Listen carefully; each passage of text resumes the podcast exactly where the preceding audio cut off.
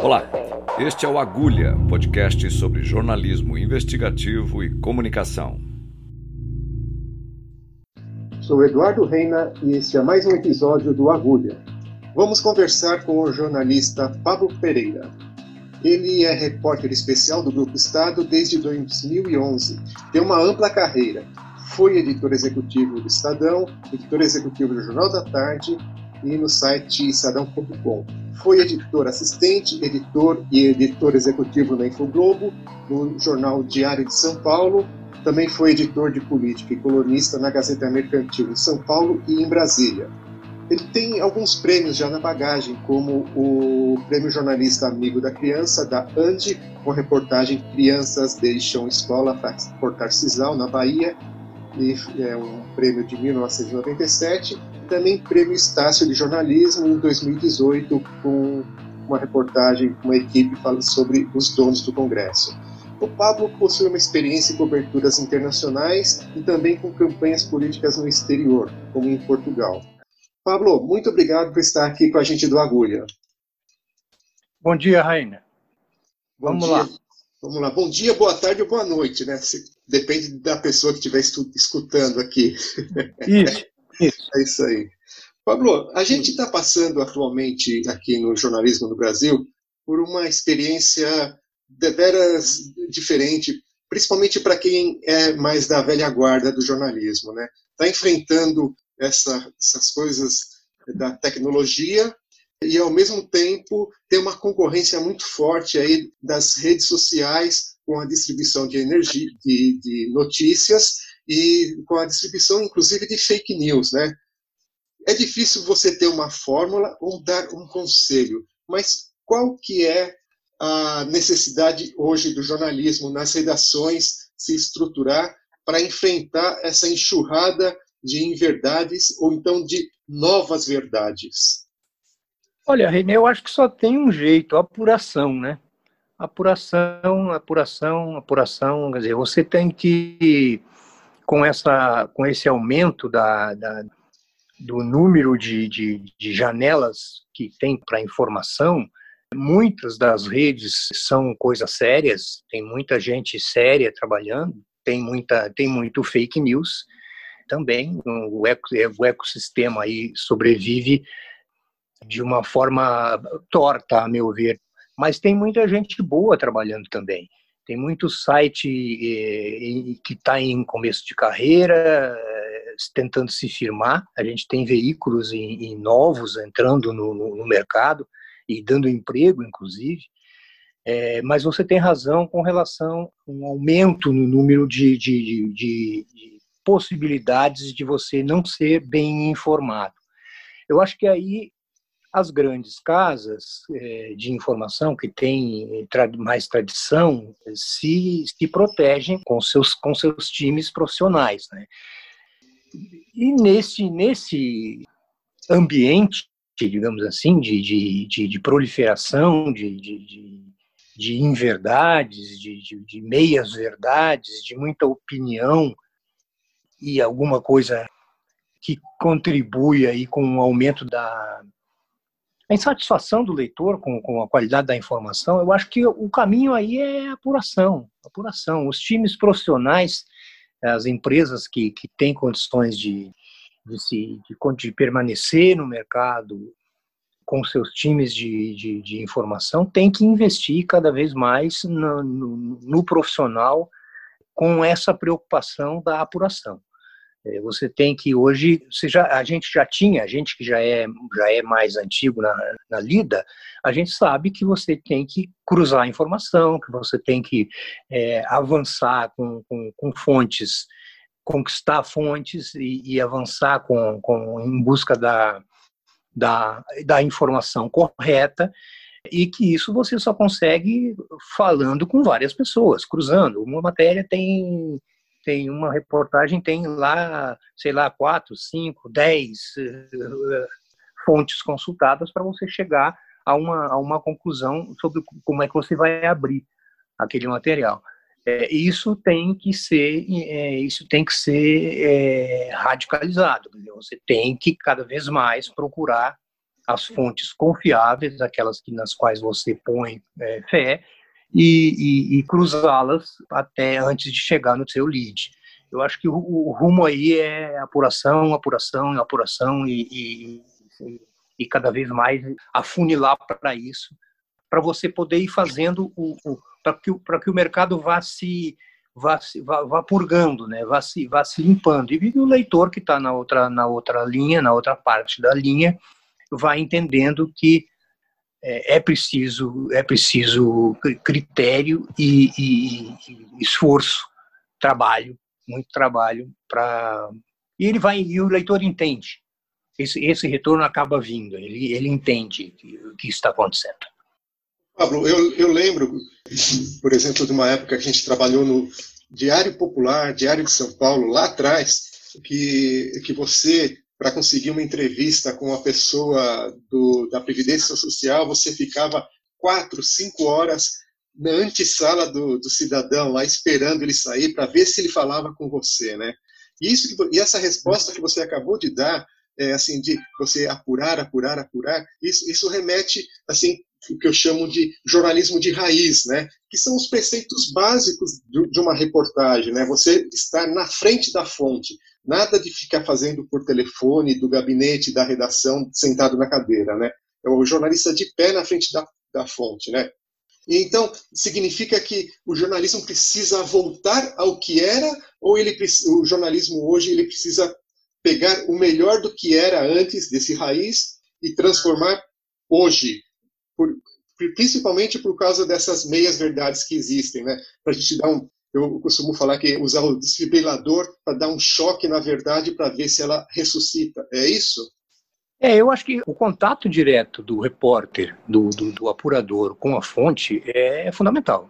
Se você vai fazer isso por telefone ou vai fazer isso presencialmente, aí depende do seu, do seu jeito de, de fazer. Há muita informação que você pode, com um telefonema, se a fonte, se você tem se você confia na fonte, tem um telefonema, você partir para uma apuração de cruzamento depois disso. Quer dizer, obtendo a primeira informação, você vai, vai, dar um, vai, vai cruzar. Se, se, depende muito, né, Reina, a meu ver, depende muito da confiança que o, que o profissional tem no, na, na fonte da informação. Né? Se eu tenho, se eu tenho, por exemplo, para citar um, um, um, caso assim mais, mais amplo. Quer dizer, se eu, se eu tenho confiança numa relação de informação de um repórter de política que tenha uma, uma, uma confiança, por exemplo, na, numa informação que o Rodrigo Maia, que é o presidente da, da, da Câmara, passa para ele, se, se essa relação dos dois é de confiança, é quente, digamos assim, você é claro que você confiando no, no, no, na, na fonte da informação, você fica mais tranquilo. Mas, mesmo assim, você, para comprar, abrir ali o teu, teu material, você, você vai dar umas cruzadas. Você vai checar aqui, você vai checar ali e tal, né? O que eu estou tentando dizer é o seguinte, dizer, às vezes, um bom off te rende uma, uma baita matéria. E, na maioria dos casos, quer dizer, ali na operação mesmo, dizer, você eh, te recebe a pauta e não é tua, a, a, a, informação ela, ela vem da, da, da, do time, ela vem da, da equipe, e nesses casos eu acho que aí você realmente precisa fazer o apurol mais criterioso. Você vai, você vai checar e tal. E aí, essa, essa coisa que você disse da presença diante da fonte, ela é, é sempre que você puder, sempre que houver condições para isso, é melhor. O olho no olho é melhor ou apuração presencial é muito melhor.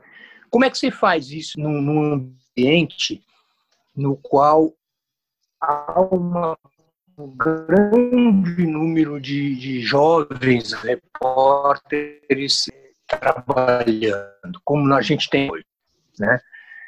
O que que eu, o que que eu acho disso? Eu acho que você tem numa redação que ter algumas âncoras, né? Algumas âncoras de, de eu, eu, digo assim, olhando para o time, você tem que ter algumas âncoras. Um, um, não é que um repórter novato não, não possa te trazer informação de qualidade, mas você tem que ter e isso é, é, é assim, é comum nas redações, algumas âncoras de apuração um pouco mais profunda. Né? Você veja, quer ver um exemplo disso, a meu ver, o blog do Fausto Macedo, a, contribuição que o Fausto Macedo, que é um jornalista experiente, é, tem é, no jornalismo brasileiro. É um cara cuja, cuja a, a, a, a carreira o autoriza, né? É, desde, desde, desde, o primeiro, desde o primeiro minuto, a, a, dá credibilidade à carreira dele e, e empresta credibilidade. Então você tem, na, estou, isso, isso, na redação do Estadão, né? na Folha você tem outros exemplos, é, vários deles, Fábio Zanini, enfim, enfim, na Globo, então. Você tem alguns, alguma, algumas âncoras de, de checagem interna que você usa para ver, ó, tem essa informação, a gente sabe, a gente está atrás do que do, do detalhe da, da coisa para o leitor, vale, não vale, e aí você valida as suas, as suas, seus encaminhamentos. Agora, lá na ponta, na reportagem mesmo, eu acho que tem uma coisa que a gente podia falar aqui, que é o seguinte, você tem muita gente nova na, nas redações trabalhando, o que é o que é natural, porque as redações se renovam mesmo. Mas você tem muita gente boa aí. Você tem muito muito menino que está que tá começando num nível uh, elevado de desempenho técnico, digamos assim.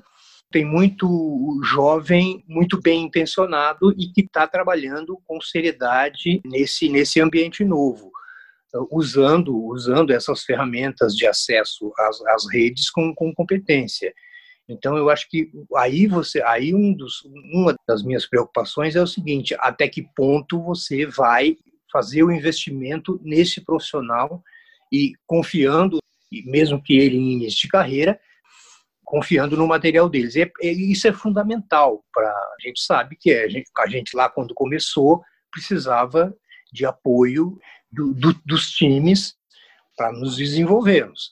E isso continua, quer dizer, então você, você na, na, nas redações hoje, você tem que perceber quem são esses, esses, esses caras, quem são esses profissionais, e apostar no trabalho deles, dando condições para que permaneçam na, na apuração, com os cuidados técnicos, obviamente, que, que o time eh, exige, mas sem, digamos assim, sem com a preocupação de apoiá-los. Né? Eu acho que isso é fundamental. É, as escolas têm, têm, têm formado gente nova, têm formado gente para o mercado com, um, com, um, com uma pegada nova. E, e a moçada, é, quando entra para a redação, é, com, essa, com essa nova cabeça do, do uso das, dessas novas ferramentas, traz ideias novas.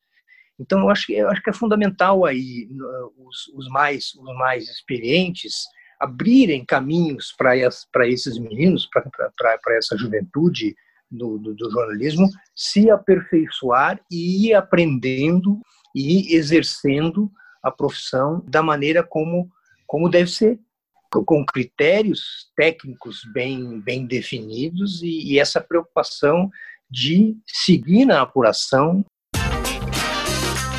você está ouvindo Agulha, podcast sobre jornalismo investigativo e comunicação.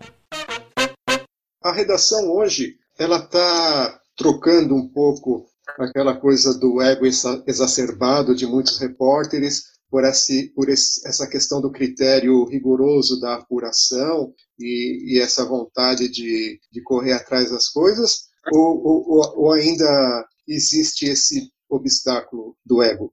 Olha, eu acho que ah, nos jornais eu, eu conheço mais a, o ambiente de jornal, né? Eu não, eu não, não trabalhei é, na apuração em televisão, eu acho que é um pouco, um pouco talvez a sua questão esteja mais ligada aí com, com a imagem e tal, possa ter essa essa essa questão da, da imagem do, do ego das pessoas.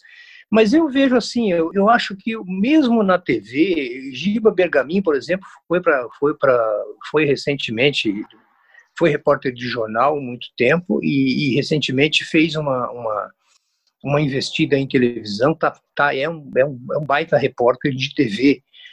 Um, um novo, um repórter novo, competentíssimo. Então eu acho assim, os mais velhos não têm essa coisa, essa coisa do, do ego, ou até tem, de, depende de alguns casos e tal. Mas eu, eu vejo assim, acho que de uma forma geral, isso se, se, se você consegue fazer uma gestão competente desse, desse, desse material novo que você tem, do ponto de vista de recursos humanos nas redações, se você consegue ver, se você consegue perceber quais são os, os critérios que, que estão ali e quem são esses caras que vão prosseguir nisso, acho que você consegue fazer, criar um clima de redação que você realmente eh, o leitor possa confiar. Eu acho, acho que é possível, acho que é possível. Eu não sou descrente, não. Eu acho que eu sou, eu sou um, um crente. Eu sou, um, eu sou um, um otimista com relação a, a isso. O, você acha que na estrutura do texto, vamos falar do jornal, o leitor aqui no Brasil ele está um pouco saturado desse lead tradicional da pirâmide invertida. Você acha que começa a ganhar espaço novamente para um, um texto de maior fôlego, texto tamanho maior, exatamente o inverso que vem acontecendo agora, de tudo ser muito telegráfico, muito curto, está começando a ganhar espaço de novo. Eu, eu faço essa pergunta exatamente por causa de, da questão de fazer o jornalismo que você falou de antigamente, de como que era, de, da persistência do repórter ir para a rua. Isso também redunda num, num texto novo ou ainda a gente vai ficar mais um tempinho com esses textos enxutos? Olha, eu, eu acho que o, o texto mais amplo, uma, com mais espaço, que a gente trabalha. Eu, por exemplo, trabalho muito com, com pela, pela, pela condição do, do emprego com coisas especiais, né? com reportagens semanais, com coisas de mais fôlego, e aí você ganha é, espaço e, e, tempo de raciocínio e de apuração para ter um, um, texto mais leve, mais, mais, mais fluido, né? É, pelo menos buscar é, isso, tentar, tentar entregar isso. É, às vezes não dá, mas, mas na maioria dos, dos casos a, a, gente tenta sempre um, um, texto mais solto. E aí depende do assunto, né, Reina? Depende do, do, do, do, do assunto que você tá. Às vezes é possível você dar uma construir uma coisa mais leve, de lead mais leve, e às vezes não é, às vezes não é possível. Eu, eu não vejo como uma formulazinha assim prontinha. Eu acho que depende muito do, do, do por exemplo, para lembrar um exemplo, fazer um exemplo, a gente tinha no antigo JT, é, lá dos, dos do, o festejado JT por muita gente, uma possibilidade de ter mais espaço e aí a argumentação ficava mais fácil. Então você tinha é, ali um outro tipo de, de, de, texto. Eu acho que tem gente hoje que consegue fazer isso, consegue fazer com que o, o, o, texto, a informação seja mais presente no, no, durante o primeiro, segundo, terceiro parágrafo. Eu, eu acho que é possível. Mas eu acho que isso também depende muito do tempo que você tem para fazer. E, e aí, é, se você entra na, nessa ciranda do ter que publicar vários textos durante o dia, é, aí não há, aí não há espaço de cabeça que, que, que né, você tem que afunilar mesmo. Para hum. fazer, por exemplo, um texto de agência de notícia, por exemplo, você não, não vai ter esse, esse, esse espaço todo. Mas nas matérias mais de fôlego é possível. Eu acho que é possível. Conta para gente aqui um pouco da sua experiência, por exemplo, na cobertura de uma invasão de uma embaixada no Peru, né? Foi isso que você foi? Como que é você chegar, no, chegar num país que você não conhece as pessoas e está co cobrindo aquele conflito é, do lado de fora? Como que é se virar? Como que é levantar informação num clima, entre aspas, de guerra desse? Dá mais trabalho. Dá mais trabalho. Você tem, você tem que. Eu, por exemplo, no caso que você citou, é, foi uma cobertura feita para o Estadão, invasão da embaixada do Japão é, em Lima, por, por um grupo de, de extrema esquerda, os, os Tupac Amaru. Eu cheguei sozinho, sem, sem, sem, sem a companhia de fotógrafo e, e, e tive que trabalhar 24 por 24, quer dizer, três horas da manhã, estava na porta da casa do único cara que, que tinha autorização para entrar na embaixada, que era o, o sujeito, o chefe da Cruz Vermelha, que, que dava atendimento a, a, ao pessoal que estava isolado dentro da casa. E, e para conseguir uma entrevista com esse cara, eu fui durante três dias, às 10 horas da noite, e, e para conseguir falar com ele às três da manhã, quando o cara chegava para dormir um pouquinho e tal. E no terceiro dia consegui descolar uma, a, a abriu a, a janela para a possibilidade de uma entrevista eh, exclusiva com ele, que foi feita e o Estadão publicou. Ou seja, mais trabalho trabalho o tempo todo. A gente vê agora a recente cobertura da TV Record com o Ian é, guerra da Armênia, quer dizer, o, o, sujeito trabalhando o tempo todo, é, caindo bomba e o sujeito lá, né, tendo que se virar é, o, o, o tempo todo. Quando é no teu país, quando é aqui no Brasil, você tem caminhos, os caminhos mais, mais abertos. Quando é no exterior, eu agora recentemente estive no Chile para cobrir a eleição do Pinheira, quando o Pinheira eh, disputou com a Bachelet e, e, e a direita venceu a eleição é, lá, no Chile. Inclusive ontem, agora recentemente, o plebiscito uh, chileno, eu estava acompanhando aqui pelos colegas de lá, muda, o Chile entra numa nova situação política com, com a, a realização de um plebiscito que vem desse processo de troca de poder que, que, que desencadeou lá com a eleição do Pinheira contra a Bachelet. Acabou de acontecer e, e eu estava acompanhando com assim de, de, de orelhada com, com, o pessoal do Chile. No, no Chile também aconteceu isso. Eu estava sozinho, como, como, como repórter, sem, sem, acompanhar, sem acompanhante, sem equipe, e aí o trabalho, eh, aquilo que eu falei, full time. Você, você para um pouquinho para comer e para dar uma descansadinha e volta para a lida, porque senão você você corre o risco de perder informação importante para o seu material. Quer dizer, aí é a apuração é, vezes 15, né? Dizer, se você tem uma apuração vezes 5 para uma matéria normal, no caso, quando você está no exterior, a apuração vezes 15, vezes 20, quer dizer, o tempo todo você tá, tem que estar tá ligado. Uma coisa que chamou bastante atenção na sua resposta agora foi essa. Você procurou lá, no caso da embaixada do Japão lá no Peru, em Lima, você falou para conseguir informação você procurou um cara que era da Cruz Vermelha, né? Para destacar aqui a, a importância do repórter saber ler nas entrelinhas e buscar sempre a fonte alternativa. Como que se descobre essa fonte alternativa, Pablo? ali foi ali foi o olho, foi observação. Quer dizer, eu via uh, na trincheira que a gente estava, no bairro das embaixadas, tinha um casarão e, e tudo bloqueado. Quer dizer, o exército o exército peruano tinha bloqueado todas as entradas, ninguém ninguém se aproximava, eh, todo mundo ficava do outro lado da rua. Né, ninguém se aproximava daquele portão. A única equipe que era autorizada pelo exército a entrar na casa eh, naquela época era a equipe da Cruz Vermelha. E, e, o Michel Minin era o representante da Cruz Vermelha que chefiava a, a, equipe. E a gente via do lado de fora dos muros, pelas câmeras de TV dos prédios, que ele, ele era o chefe de um time, de um pequeno time, que tinha acesso à porta da, do casarão e que era recebido pelos líderes da invasão como um, um agente de, de, digamos assim, de direitos humanos, de, de, de, prote de protegido pela instituição dele, e que era o cara que conversa, com, com o qual eles aceitavam conversar. Eu, eu pensei, meio óbvio, né? Se esse cara é o cara que conversa com eles, esse é o cara com o qual eu tenho que falar. Porque toda, toda, toda, toda a parte acesso às informações do, do Exército tinha porta-voz, do governo tinha porta-voz. Eles não tinham porta-voz. Eu precisava saber o que, tava, o que, que eles estavam conversando.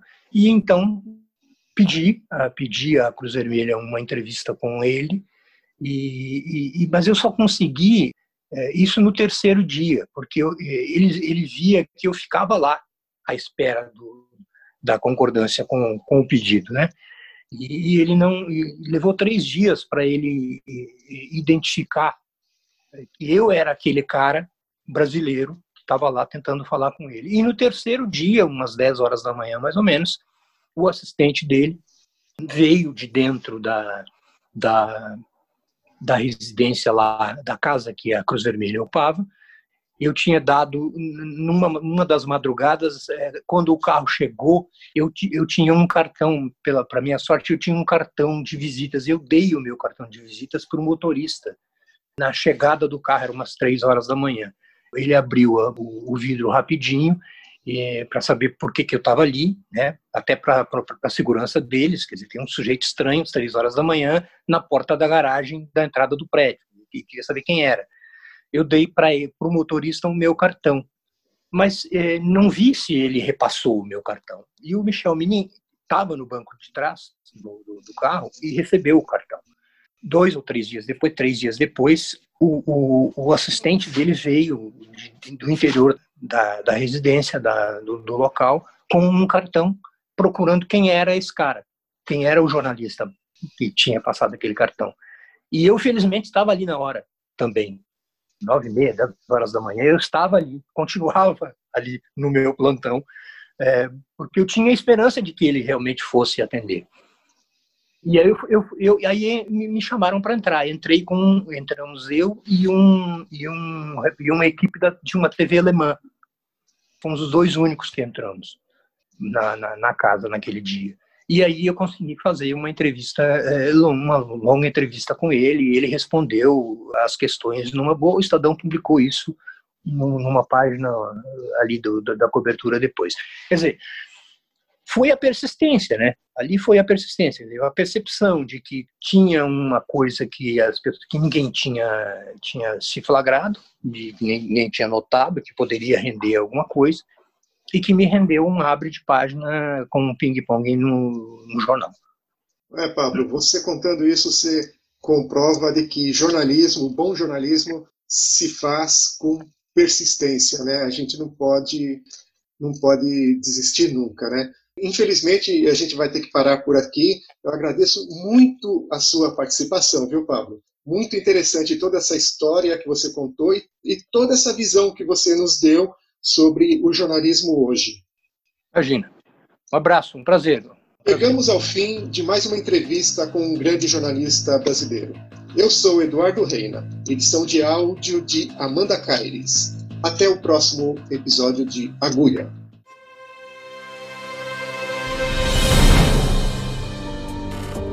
Você ouviu Agulha, podcast sobre jornalismo investigativo e comunicação. Até mais.